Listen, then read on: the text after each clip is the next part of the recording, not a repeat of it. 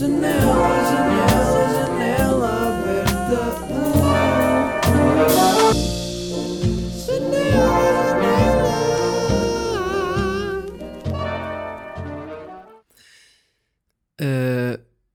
uh, uh, como é que é? Bem-vindos, estamos aí.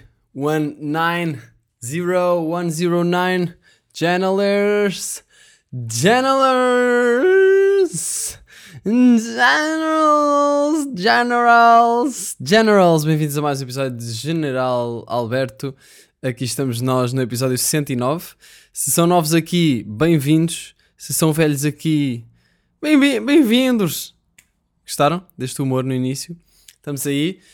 Uh, mais uma quinta-feira, não é? Mais uma quinta-feira de junho. Estamos em junho. Estamos no mês número 6. Uh, o tempo tem passado rápido e, e, é, e é isto. Yeah, é assim, eu ainda não falei sobre isto. Estamos aí, team áudio, team vídeo. Eu sei que esta disparidade pode criar alguma, alguma controvérsia, mas de facto eu estou com cera no cabelo. Eu pus cera no cabelo hoje de manhã. Eu nem sei se dá para perceber, mas pá, imaginem. Eu curtia ser o Alex Turner. Estão a perceber? Então é, é do género, ele tem o cabelo todo lambido. E eu pensei, se calhar também posso experimentar. Porque o meu cabelo não dá para fazer nada. Eu não sei se vocês têm também cabelos teimosos, como eu. Mas o meu cabelo é teimoso. O meu cabelo não permite que eu faça o que quer que seja. Eu não consigo pentear o meu cabelo. O meu cabelo é muito rijo. eh, e por isso é que eu parece que tenho uma afro. Então imaginem, eu sempre rapei o cabelo. Quer dizer, sempre rapei o cabelo, não. Imaginem. Os meus co- os cortes de cabelo têm fases, não é? Tipo, todos nós temos fases de cortes de cabelo e acho que é um tema interessante. Eu, quando era mais puto, eh, inicialmente usava. Inicialmente usa- não usava cabelo. Quando saí da minha mãe, ainda não. Estava mais na moda a cena do skinhead, então não usava muito. Mas nessa altura, já cabelo, não sei o. Depois comecei a ter caracóis louros, que eu agora, pá, não tenho propriamente caracóis louros gostava de ter, acho que nesta altura ia me dar mais pinta do que quando era puto. Ahm, depois houve fases em que rapava o cabelo. Rapar o, rap- rapar o cabelo é sempre eh, a opção fácil e certa. É tipo ir para o seguro. É tipo ir a um restaurante, olha, é um bitoque. É tipo, vais ao cabeleireiro, olha, era para rapar o cabelo. Não tanto com as raparigas, se bem que mesmo assim, eu acho que há muitas raparigas que ficam bem de cabelo rapado. Uma amiga minha, a Carolina, Carolina Veigas, grande artista, já agora vejo o Instagram dela. Isto parece uma publicidade. Mas é, não é, mas agora é. Carolina Veigas no Instagram, vão ver as cenas dela. Dê-lhe um, um love, um follow. Ah, ela rapou o cabelo lá, sei lá, na altura do secundário e eu lembro-me que, que fiquei bué orgulhoso. Foi tipo, ei, que fixe, Carol. Tipo, uma cena mesmo fora, mesmo fora de se fazer e, e fica bem. Tipo, estás a rocar cabelo rapado. E gostei da atitude. E, e há muitas raparigas que ficam bem de cabelo rapado. E porquê que eu estou a falar de cabelo rapado? E há dinâmicas de cabelos. E pronto, eu cheguei a usar cabelo rapado, depois cresceu, depois houve ali uma altura, é assim, a minha, a minha história de cabelo está disponível no YouTube praticamente durante a minha vida inteira a partir dos 10 anos. Eu, com 10 anos, pá, nessa altura já estava a deixar o cabelo crescer, quer dizer, tinha o cabelo grande. E houve uma altura que tinha uma popa.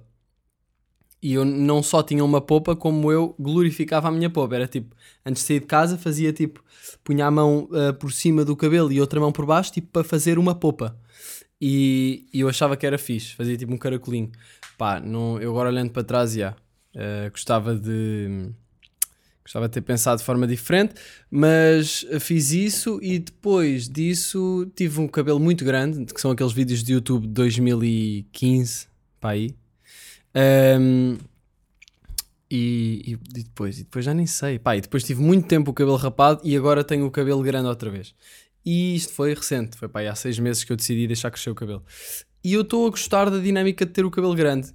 Ainda não me cansei, eu não sei se me vou cansar, mas dá uma certa personalidade, porque o cabelo rapado, apesar de ser muito seguro, é um bocado, pode ser um statement também, ok? Tenho o cabelo rapado e, e vejam a forma da minha cabeça. Só que fartei-me um bocado disso, então. hum, e agora comecei a pensar: fogo, realmente isto era completamente fora de. Estava completamente fora da mesa dos homens das cavernas, não é? Tipo, eles não, eles não pensavam se. Ah, yeah, se calhar vou fazer um, um rabo de cavalo. Vai ficar giro. Ali para, para a minha mulher que está na caverna. Caverna. Hum, divaguei agora. Uh, pronto, e isto tudo para dizer que pus cera no cabelo hoje, porque gostava de ser o Alex Turner. E pronto, e, e não estou a perceber. Eu acho que pus demais hoje, não sei se dá para perceber. Vou pôr um story para poderem observar a, a cera. Um, mas acho que pode ser a minha salvação, porque acho que o meu cabelo vai poder, o meu cabelo, que é um cabelo teimoso, acho que vai deixar, um, deixar alguma, dar alguma abertura para criatividade. Agora, que criatividade é que eu quero pôr no meu cabelo? Já pensei puxar tudo para trás, só que fica muito. Talvez fique demasiado Alex Turner, demasiado 50s. Um, mas tem que seja para dar uma ondinha, porque quer dizer, se eu ficar com uma afro, eu não fico assim tão, tão fixe só com o cabelo todo à toa.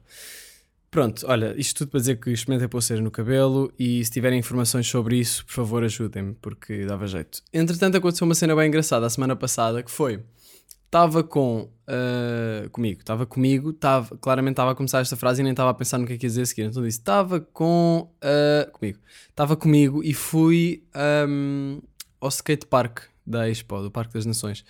Por acaso foi interessante porque fui de bicicleta elétrica desde o centro de Lisboa até à Expo. E para quem não sabe, ainda é um bocadinho. Bike elétrica faz-se bem, faz-se bem, bem.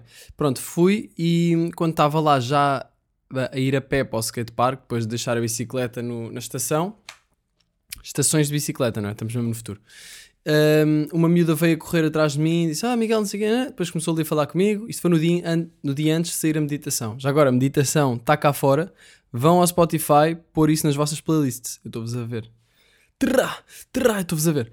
Um, ela veio ter comigo e disse-me: pá, pronto, ela não disse grande coisa, na verdade fui eu a fazer a conversa porque ela estava meio nervosa e eu tipo, então, mas és daqui. Isso às vezes acontece quando vêm falar comigo e me conhecem na rua e eu é que tenho de dinamizar a conversa porque a pessoa está só tipo um bocado à toa e eu, então, já, yeah, como é que te chamas? Tipo, como se eu é que estivesse a conhecer a pessoa. Então, e és daqui? Tipo, que cena?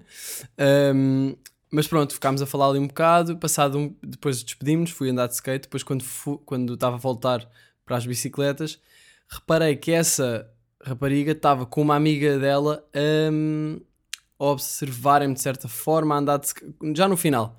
E eu estava a bazar e vi que elas estavam ali e eu supus que estavam à, minha, à espera para falar comigo. E eu fiquei tipo, pá, já, não sei o que Também não vou ter com elas para falar com elas, né? Se quiserem vir falar comigo, venham falar comigo. Só que eu ia bazar, então basei. E elas vieram atrás de mim e só passado algum tempo é que tiveram coragem para de facto interagir. Um, e então depois interagiram, mas foi uma interação muito interessante porque estava já não me lembro dos nomes, peço desculpa, acho que era a Inês que trabalhava no sítio em que eu vou dizer a seguir. Ela disse-me: pá, olha, gosto do teu podcast. Um, disse várias coisas que eu disse, aí, obrigadão, a sério. E, epá, e há um, um, episódio em que tu dizes que perguntaste a uma senhora da caixa do supermercado quanto é que tinha sido o máximo que ela tinha feito numa, numa compra, ou seja, num cliente. Qual é que tinha sido o montante mais elevado? E eu pensei, ela ainda a dizer, e eu pensei, pá, quando eu encontrar o Miguel um dia, vou-lhe contar isso, porque eu trabalho no Intermarché de Sacavém. E eu, ai, a sério, trabalhas? Ok. E eu já não me lembrava bem o que é que ela estava a dizer, foi preciso ali para aí dois minutos de eu pensar, ok, mas o que eu disse isso? Eu disse que uma senhora do supermercado, e depois é que fiquei, ah, ok. Já, yeah, eu perguntei a uma senhora do supermercado qual é que foi a, a conta que ela fez mais, mais elevada. E acho que ela me respondeu tipo, ah, não sei. E eu tipo, ok. E ela disse tipo, fogo, eu trabalho lá e, se, se eu puder, se alguém me dissesse isso, eu fazia logo conversa. Tipo, ela estava a dizer que é bué lixado porque interagir com tantas pessoas. Ela tem tipo 200 clientes por dia numa caixa, um, ou seja, no horário normal de, de supermercado e deve ser lixado. Ela estava a dizer que muitas vezes afeta-lhe muito o, o, o, mood do dia, não é? O, o humor, porque há pessoas que levam para ali emoções negativas e descarregam nas pessoas do, dos serviços públicos. E, e para mim isso é bem estranho, porque eu sempre tento sempre ser simpático, tento sempre, tento sempre dizer. Um, bom trabalho. Epá, eu nunca sou desagradável para essas pessoas. No máximo dos máximos sou neutro. Tipo, se estiver mesmo num dia em que é tipo, pá, não me apetece sequer fazer conversa, mas muitas vezes faço conversa. E muitas vezes também levo barras de fazer conversa, mas muitas vezes desenvolvo amizades. Tipo, imagina, eu tenho um amigo meu, uh, quer dizer, amigo meu, pronto, é conhecido, não é propriamente um amigo, não estamos sempre a desfilar, mas uh, não é só conhecido, também é um bocadinho mais do que conhecido, uh, que, que trabalha no mini preço. E sempre que eu vou lá, ficamos a falar uma beca e depois faz as compras e ele passa-me as compras. Por acaso nunca me pôs assim, tipo, sei lá, uma bananita de graça. Olha, nem- esta banana nem vou passar. Por acaso nunca aconteceu, pode ser que um dia aconteça. Ahm, mas pronto, isto para dizer que ela me disse que trabalha no Intermarché e disse: "Ah, um dia quando eu conhecer o Miguel tenho de lhe dizer quanto é que eu fiz no máximo numa caixa. Eu tipo, ok, então diz-me, eu bem curioso. Ah, e ela disse que num dia normal faz 6 mil euros numa caixa. E eu fiquei, foda-se, a sério? Isso é bué da guito. Para um dia, para uma caixa. Só que depois pensando bem, não é assim tanto guito, não é? Ela disse que tem 200 pessoas por, por dia, portanto, 6 mil a dividir por 200 deu 30. Deu, porque eu fui à calculadora, claramente, apesar de agora perceber que é uma parvoíce, podia só dividir eh, 60 por 2 e dá 30. Mathematics. Aí está-me a ligar o senhor que vem arranjar a sanita. Vou ter de ligar, malta. Desculpem lá. Isto é preciso. Será que ele vai interromper o podcast aqui e vai aparecer? Espero que não. Estou? Estou. Boa Olá. tarde, tudo bem? Boa tarde, tudo bem? Tudo. É assim, o rapaz ainda está com o carro na oficina. Eu não sei que horas é que ele sai despachar. Ah, ok.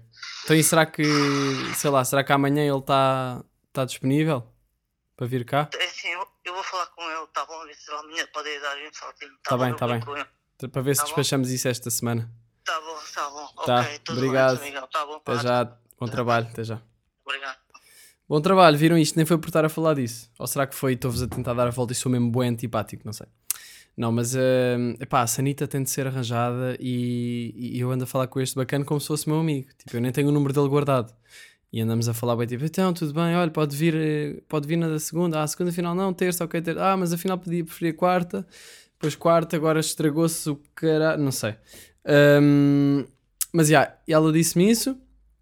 6 mil euros ahm, num- por caixa, por 200 pessoas, é tipo uma média de 30 paus por compra, portanto não, também não é assim tanto. Ahm, é bastante casual. Ah, mas ela disse-me que o máximo que um cliente, o, o montante mais elevado que ela passou numa caixa foi 800 euros. E eu fiquei tipo, ok, isso é, isso é interessante. E pronto, e, e disse-lhe: Olha, vou dizer no podcast porque acho bem, bem engraçado tu teres vindo ter comigo. E tipo, a primeira cena que diz é: pá, quando eu conhecer o Miguel, vou-lhe dizer quanto é que eu faço no Intermarché de Sacavém por caixa. E eu, ok, pronto. E está aqui a informação para, para os curiosos.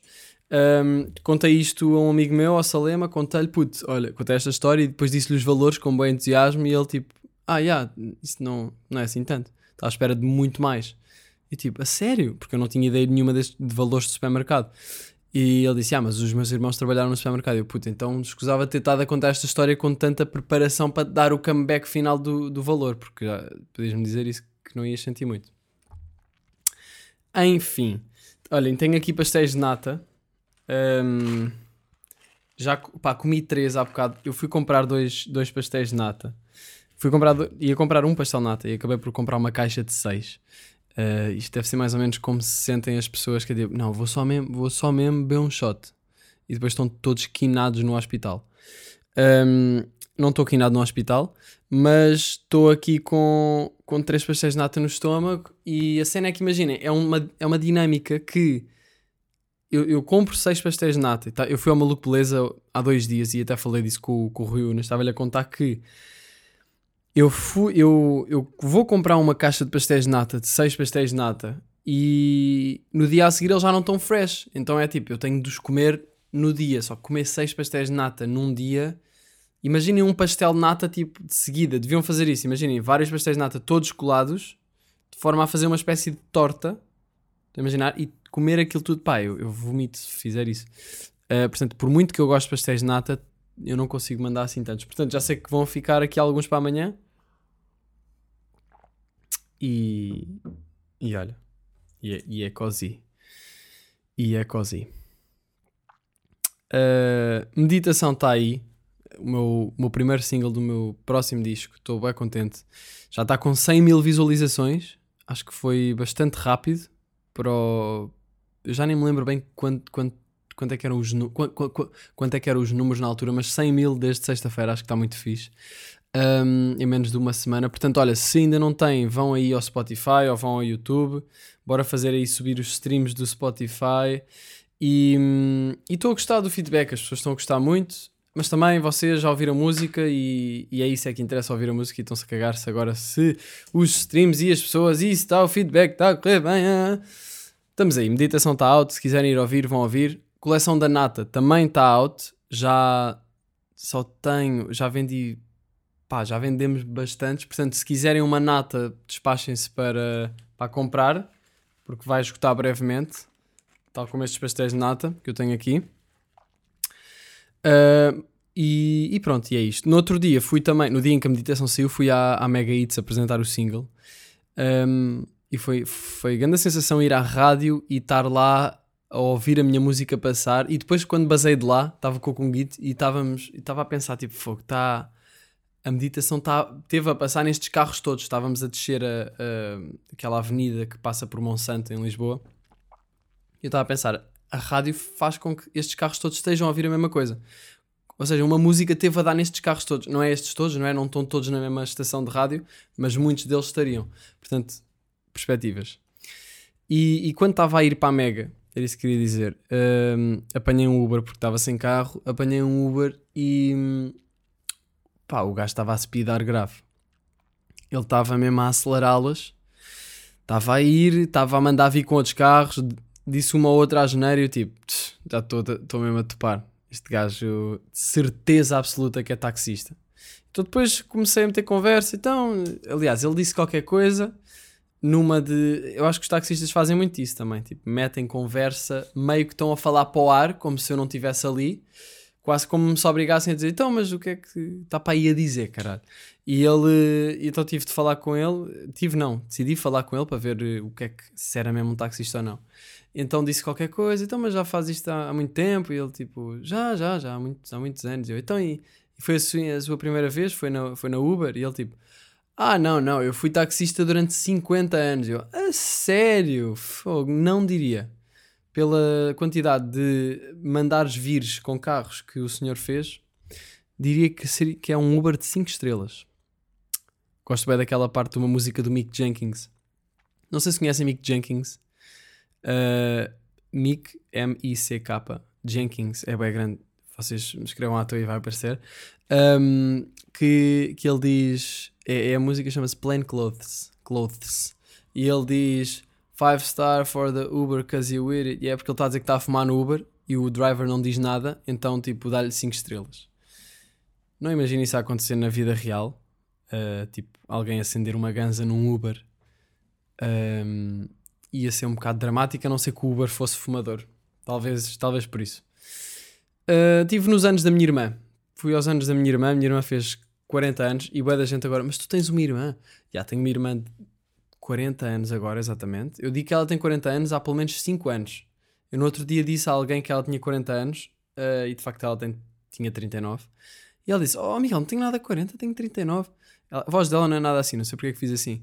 Um, ou seja, ficou ofendida por eu dizer que ela tinha 40, mas ela estava há bué pouco tempo de fazer 40. E, e portanto, não sei, eu sinto que as pessoas mais velhas, nossos pais, as pessoas da nossa família mais velhas, nós também já estamos a ficar essas pessoas mais velhas, não se esqueçam, porque eu estive na, no aniversário da minha irmã e estive lá com as minhas sobrinhas, que têm tipo 3 e 4 anos, elas é que são as crianças, eu já não sou criança. Um, muitas vezes eu penso, ah, yeah, os adultos, pá, eu já, já cá estou, eu já cá estou também. Uh, e isto para dizer que ela. ah, onde é que eu ia? Onde é que eu ia? Yeah. Got lost. Got lost. Yeah, mas era isso que eu ia dizer. Muitas vezes as pessoas. hum, eu diria que, imaginem, o meu avô tem que idade? Ah, tem 86. Oh, e, e digo esse- e digo esses anos durante imenso tempo. Ou a minha avó, a minha avó tem 80.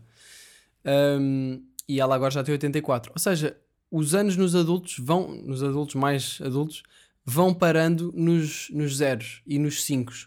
Tipo, a pessoa tem ah, 56, pá, tem 55, não tem 56. Aliás, nem deviam fazer anos, devia ser tipo, faz 50, faz 55, faz ah, 60. Isto é, isto é boeda estúpido de certa forma, mas por outro lado faz todo o sentido.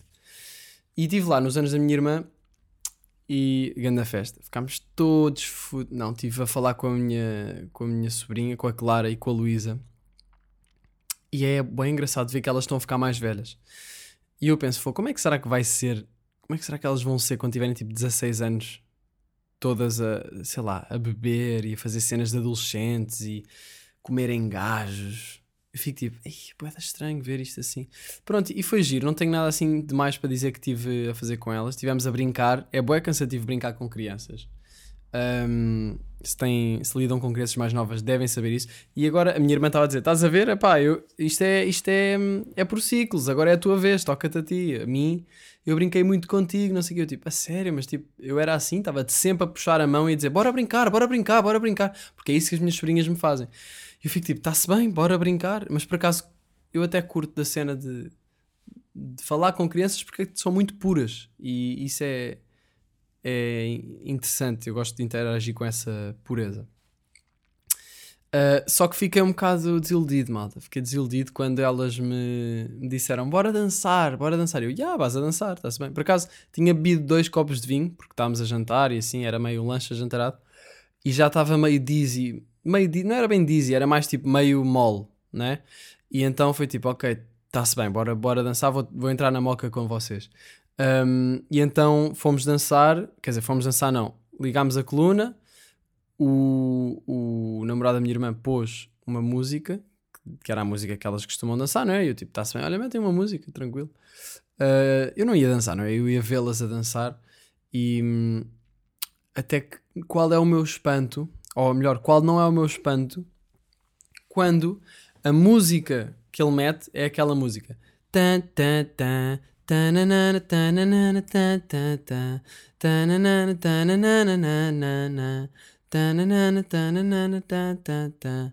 Não sei como é que. É sempre assim, é um saxofone bem chato. e- Ah, isto faz comichão no lábio fazer isto.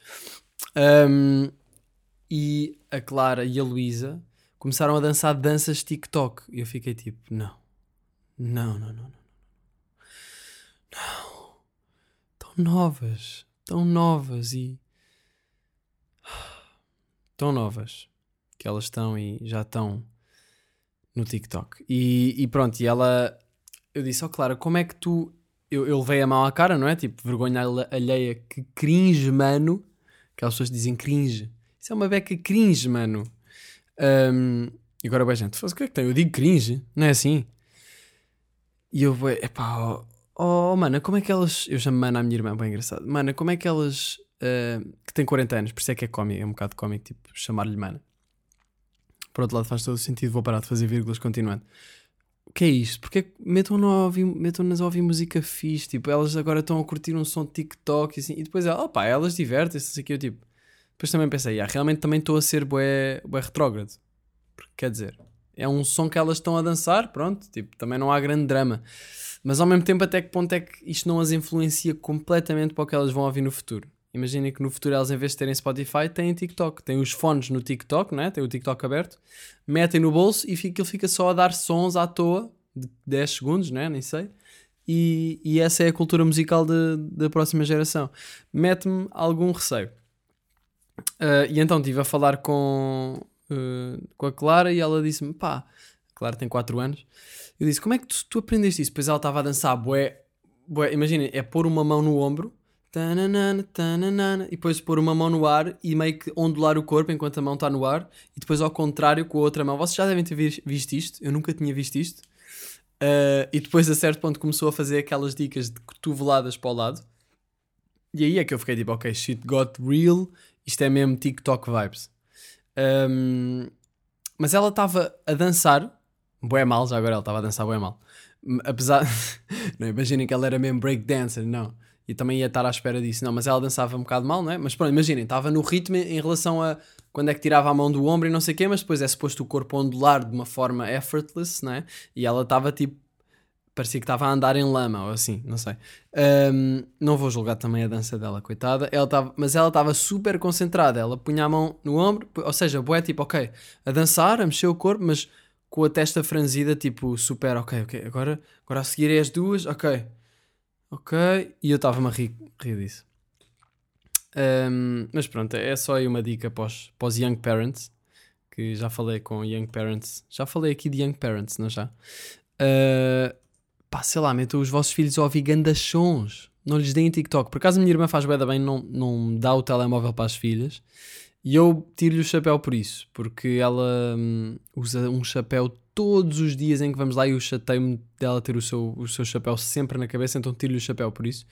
E depois digo-lhe, mano, ainda bem que fazes isso dos telemóveis, porque por acaso nunca lhe disse, mas é, é fixe, porque passa, se ela tiver a dar aquele, aquela salvação, não é? Quase que os putos estão a fazer birra e não sei o que, vá, toma lá o telemóvel, fica lá hipnotizado, mas cala-te. Uh, yeah, eu acho que isso vai ser, vai ser lixado no futuro. Vamos começar a ver as, as consequências dessa adição a telemóveis tão novos. Deve ser. eh, Deve ser intenso. Não sei. Suponho que propensi. Propensi? Propensi? Pro, pro, propicie. Propicie. Exato. Suponho que propi, propicie eh, ansiedades e mocas. Mas já. hum, queria aqui falar sobre uma coisa que também está relacionada com ter estado na casa da minha irmã, que é que ela tem uma planta falsa. E deixou-me a pensar, tipo, porquê é que, porquê é que a planta é falsa? Mano, isto é falso? Primeiro disse, isto é falso, e eu já sabia que era falso, mas tipo, quis perguntar outra vez, isto é falso? Sabem porquê que me chateiam as plantas falsas? Porque parece que são verdadeiras. E eu fico com inveja, porque aquelas pessoas têm, têm tipo, não sei bem como, mas moralmente não, não lhes chateia ter uma planta falsa, têm a coragem de ter uma planta falsa na sala e não têm de ter trabalho nenhum. E para quem não vir muito aquilo, para quem não for lá ver de perto, parece uma planta verdadeira. Eles nunca metem água, não há vida ali, é super fake. E corta-me a moca. Yeah. E então, pá, eu tenho plantas e já, já tive plantas que morreram. Rest in peace, eh, Georgia. Eh, rest in peace também. ehm, como é que ela se chamava? Es- eh, a espada, a espadinha. Rest in peace, espadinha. Que era uma espada de São Jorge, inspirada numa amiga minha, Raquel Espadinha. E. E já tive plantas que morreram, pá, e as plantas dão trabalho, mas as plantas vivas são muito diferentes, não é? Tipo, imaginem, faz sentido, uma planta viva está aqui, está a criar ambiente, tipo, não tem nada a ver. Só que o problema é que às vezes até nem parece que, estão, que são falsas, e eu fico mesmo, como é que. Como é que. Como é que. Pronto, fico- eu acho que ficou inveja no fundo. E. Porque eu não tenho coragem de arranjar uma planta falsa. Tipo, não, vou ter uma planta. Não vou ter uma planta falsa. E depois pessoas que, querem- que têm plantas falsas, mas querem ter cães. Ah, gostava tanto de ter um cão, deve ser incrível. Tu nem de uma planta estás a conseguir lidar, quanto mais de um cão. Sinceramente. Fui ao pavilhão do conhecimento. Aqui uma mudança de tema da bem feita. Não sei se sabem o que é que é, mas eu tinha ido lá em, em criança e estava com curiosidade de voltar lá. Ahm, porque eu lembro-me de ir ao pavilhão do conhecimento muito puto, que é ali na- no Oriente, e de ver os ahm, ver uma cama de pregos. Há, ali uma, há uma cama que é de pregos e nós podemos deitar-nos e como são muitos pregos ah, alinhados, ou seja, a cama tá, é uma, uma cama de madeira em que tem de pontinhos, todos hum, em grelha, de certa forma. E quando o, o técnico, ou sei lá, o técnico, o, o auxiliar, a pessoa que trabalha no pavilhão do conhecimento, o conhecedor do, do pavilhão, puxa uma alavanca, os pregos sobem todos ao mesmo tempo e nós e elevam o nosso corpo que está deitado na madeira em cima de pregos. E não dói porque o peso está distribuído por todos os pregos. É uma cena que eu lembro-me quando era puto, vi aquilo e foi tipo, não acredito. E eu lembro-me de experimentar. Lembro-me bem, bem de me deitar lá e ficar tipo, ah, isto é ganda cena. Então estava tipo um bocado com expectativas de, ok, isto vai ser ganda cena. Eu vim cá quando era puto curti bué e agora também vai ser porque são cenas de ciência maradas. Ah, opá, não curti assim tanto como curtia quando era mais puto, para ser sincero. Não é assim tão fixe. Tinha cenas giras, ahm, cenas tipo, ah, que fixe, ok, próximo. E, e não, pronto, não. É a cena, é a cena de ir com expectativas para as coisas. Se eu tivesse, se eu fosse tipo, isto é grande porcaria, de certeza que ia curtir mais. Ah, a parte que eu mais. Havia uma coisa interessante que era um pêndulo. Imaginem, o pavilhão é muito alto e está preso no topo do, do pavilhão um, um pêndulo, ou seja, um cabo de aço que cá que está que vem até ao chão do pavilhão, ou seja, um cabo de 30 metros, aquilo tem tipo 30 metros de, de altura, Um, e, e tem uma bola muito pesada no início da. no fim, aliás, do cabo. E essa bola está a rodar. Eh, é um bocado difícil de explicar como é que aquilo funciona, mas imaginem, é uma bola eh, pronto, é uma bola pesada, é um pêndulo, não é? E à volta de- dessa bola, no chão, estão tipo, está uma circunferência de várias pecinhas todas em pé. E o pêndulo está a oscilar para a frente e para trás. E o pêndulo está a oscilar, mas de facto aquilo está constantemente a rodar. Ou seja, o pêndulo oscila, parece que está a oscilar para a frente e para trás só, não é? Ou seja, não está a fazer nenhum movimento circular, está simplesmente para a frente, para trás, ou, pronto, sim, para a frente e para trás, tipo baloiço. E a circunferência de pecinhas que está no chão está constantemente a ser derrubada pelo pêndulo. Ou seja, parece que o pêndulo está ligeiramente a. Epá, isto é bem difícil de explicar em áudio. Parece que o, que o pêndulo está ligeiramente a rodar sobre si mesmo e, cada, e, vai, e vai batendo numa pecinha de cada vez, de um lado e do outro. Estão a conseguir acompanhar? Pá, pesquisem. Pêndulo, pavilhão do conhecimento. Vai ser mais fácil. Um, isto tudo, qual é a cena disto tudo? Interessante. É que o pêndulo está num movimento. um, o pêndulo não está. uh, o movimento do pêndulo, aliás, está a ser feito pela Terra e é a Terra que está a fazer o pêndulo mexer e essa rotação. Pá, aquilo está relacionado com a rotação da Terra. Portanto, yeah, eu não consigo explicar isto. Eu vou desistir. Mas basicamente o- não há ali nenhum motor nem nada a fazer o pêndulo oscilar, nem há nenhuma rotação. A rotação é sim da Terra e por isso é que o pêndulo vai ah, deitando abaixo pecinha a pecinha. Hum, Estou-vos a imaginar, a imaginar uma cena completamente abstrata que não tem nada a ver com o que eu tentei descrever, mas pelo menos tentei. Hum, depois estava bué calor. Isto foi no outro dia, estava bué da calor, era domingo e queria, queria bué, estava mesmo em vibe de praia. E hum, epá, mas as praias, yeah, eh, a praia de Carcavelos é muito difícil de ir no domingo. Tipo, ainda estava naquela de ok, vai dar para ir à praia, na boa. Uh, assim que vi a praia foi ok, não, não. Deu-me nojo de praia. Sabem quando uma praia vos dá nojo? Tipo, tantas pessoas ali, tantos pés ali e, e às vezes, às vezes, não sei, não sei, quando vejo muitos seres humanos ao pé uns dos outros, dá-me um bocado de nojo. Porque é tipo tantas pessoas e cheiros e coisas e pá, não sei, se calhar se fosse à Índia ia tripar um bocado, mas quero ir. Um, e deu-me um bocado de nojo de praia. Yeah. E, e acabei por não ir. E pronto. Entretanto, acabei o meu livro, o Peak Performance, que falei no último episódio.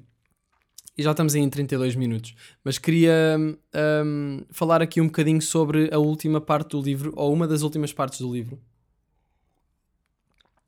que fala sobre, hum, sobre várias coisas. Fala sobre várias coisas. Mas fala maioritariamente sobre rotina. E fala sobre como quase todos os grandes performers, ou seja, as pessoas que têm uma boa performance de bom, bom- de bom rendimento, hum, têm rotinas relativamente rígidas. E, ou seja, têm rotinas que são con- muito constantes, são, são, são rígidas, lá está, tipo... Não é que não haja flexibilidade, mas é tipo, ok, de manhã faz isto, à tarde faz isto e, e adere muito a isso. Claro que não há uma rotina ideal para toda a gente.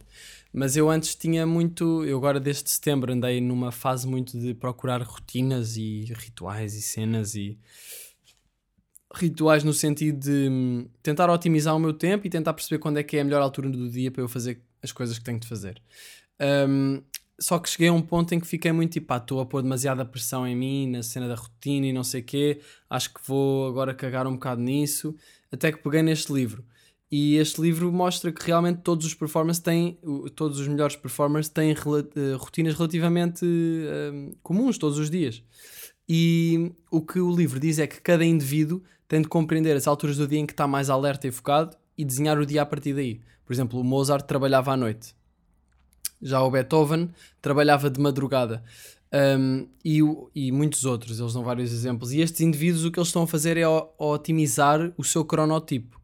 O cronotipo, eu falei no episódio anterior, eu fui agora pesquisar a, a definição para poder dar aqui. O cronotipo é a manifestação comportamental de ritmos circadianos subjacentes a inúmeros processos físicos. O cronotipo de um. Cronótipo, se calhar é cronótipo que se diz, tem acento no O. Cronótipo de uma pessoa é a propensão para o indivíduo dormir num horário específico durante um período de de 24 horas. Portanto, basicamente é o flow de energia no corpo e na mente durante o dia. Quando é que estamos mais alerta e focados e atentos, quando é que estamos mais relaxados e mais eh, e com menos foco, com menos atenção.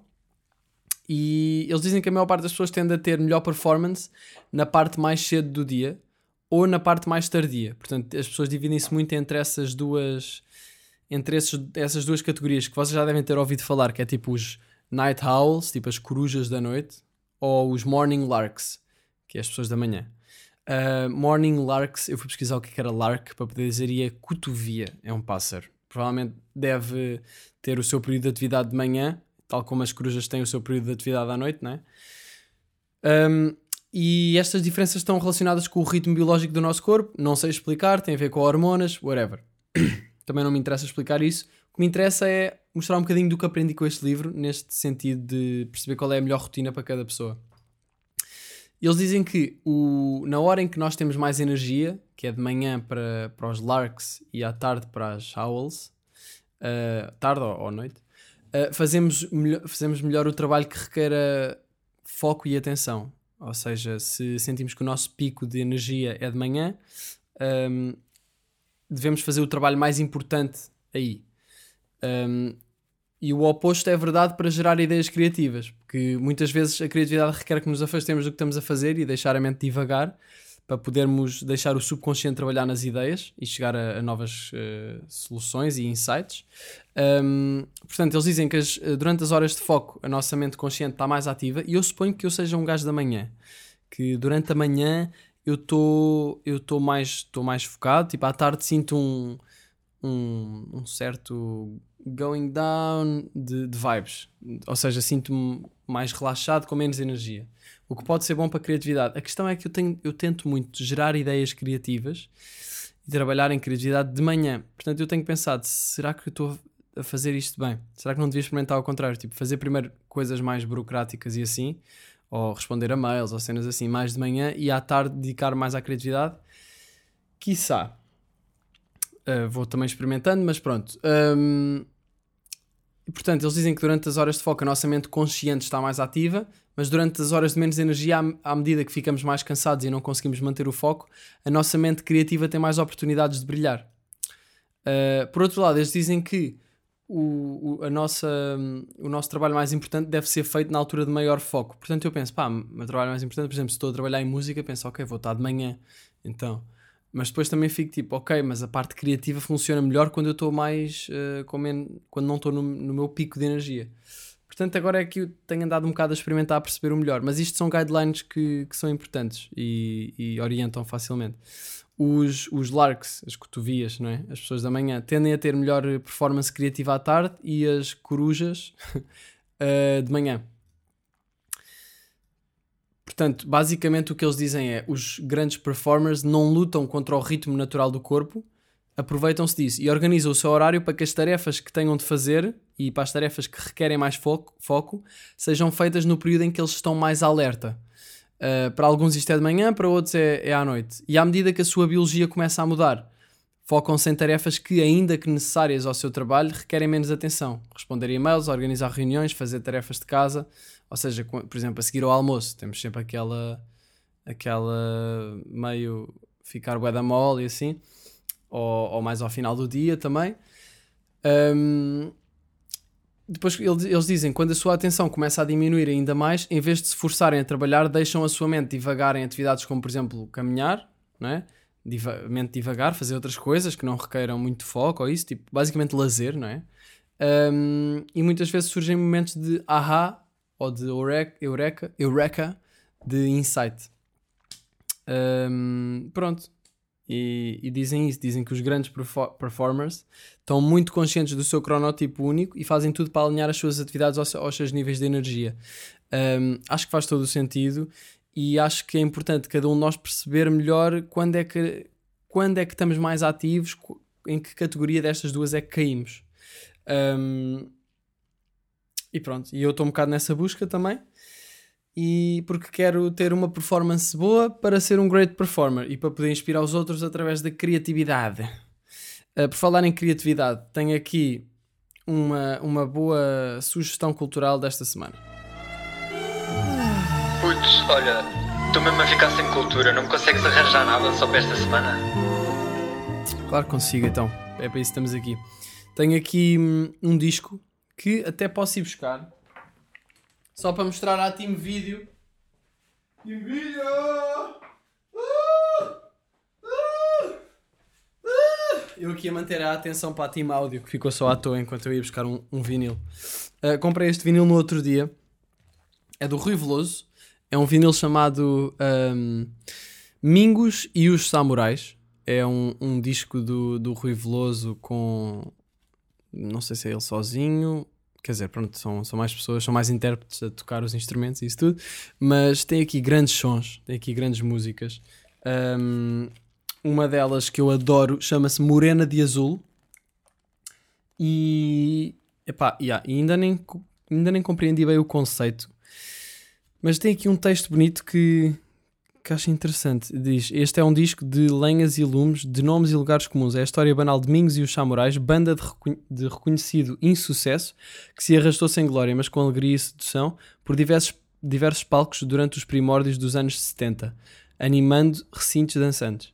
Depois eles falam mais sobre o, o Mingos e os Samurais.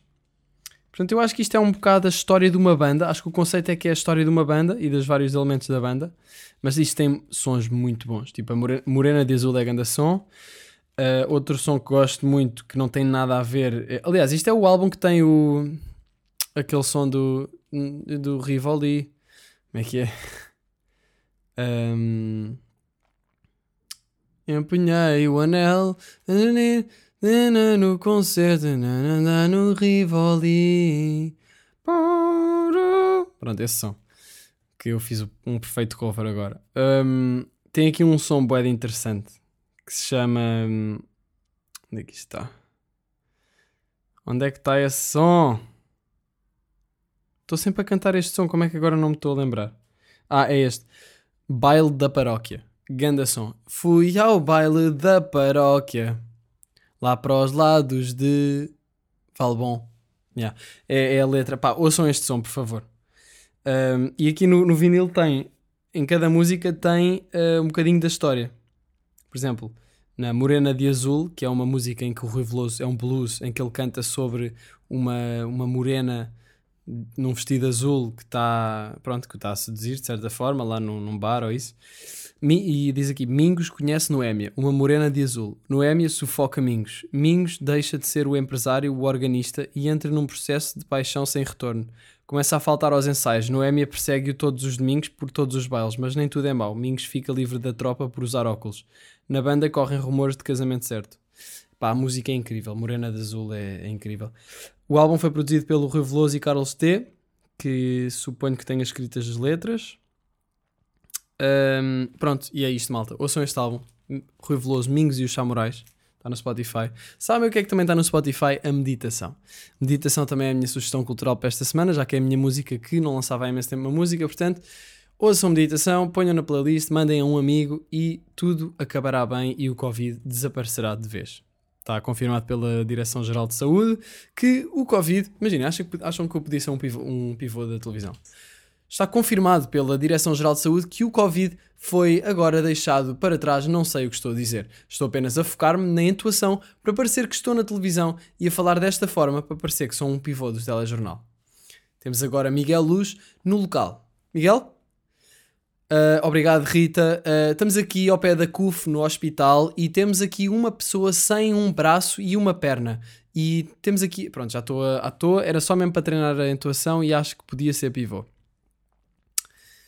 É isto, malta. Estamos aí, episódio 90, uh, 90 não, episódio 109. Um, Aconteceu uma coisa bem estranha no outro dia, vou só dizer que, que foi, acordei, bué assustado, a pensar que estava sem, que o meu braço nunca mais ia funcionar, porque eu tinha estado a dormir em cima do braço.